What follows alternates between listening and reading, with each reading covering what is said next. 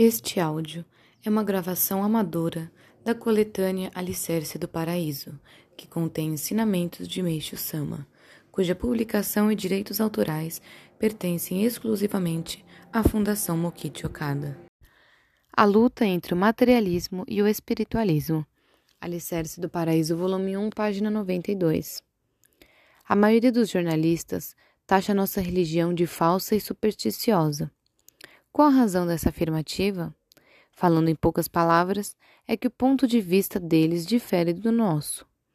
Eles analisam as questões espirituais tomando por base a visão materialista. A matéria, como a própria palavra indica, é uma existência claramente visível e por essa razão qualquer pessoa consegue compreender. O espírito, todavia, por ser invisível, fatalmente acaba sendo negado. Assim, se fizermos uma simples comparação, teremos de concordar que o espiritualismo encontra-se em situação desvantajosa em relação ao materialismo.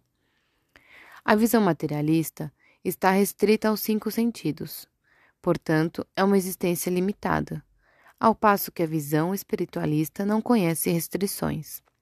É como se fosse o tamanho da Terra comparado com o tamanho do universo, que é um espaço sem fim. Considerando o que é visível, daqui onde estou, só posso enxergar até o Monte Fuji e olhe lá. A distância não passa de algumas dezenas de quilômetros. No entanto, o Sonen, que é invisível, consegue num instante não só atingir qualquer ponto da Terra, como também se estender até o infinito.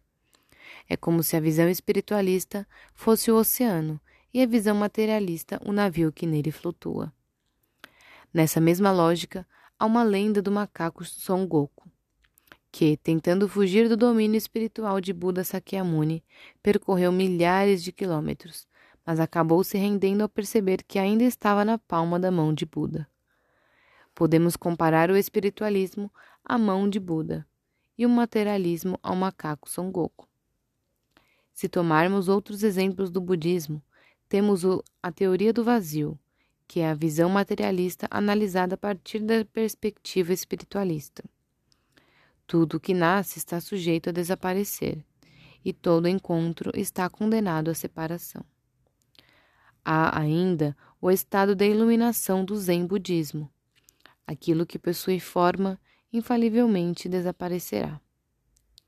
Pela exposição acima, acredito que entenderam o quanto é errado analisar os assuntos espirituais do ponto de vista da matéria, pois esta é finita, enquanto o espírito tem vida eterna e é infinito.